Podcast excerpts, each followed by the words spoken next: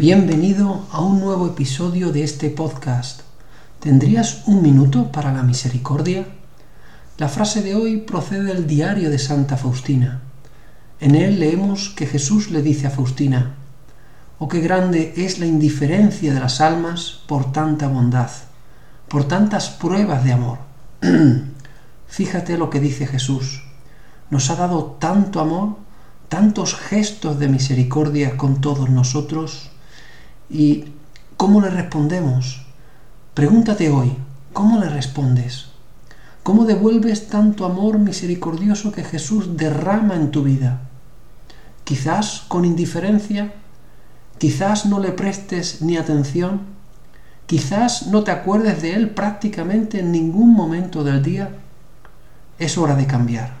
Empieza por ser consciente de todos los dones que Dios te ha dado de todo lo afortunado que eres.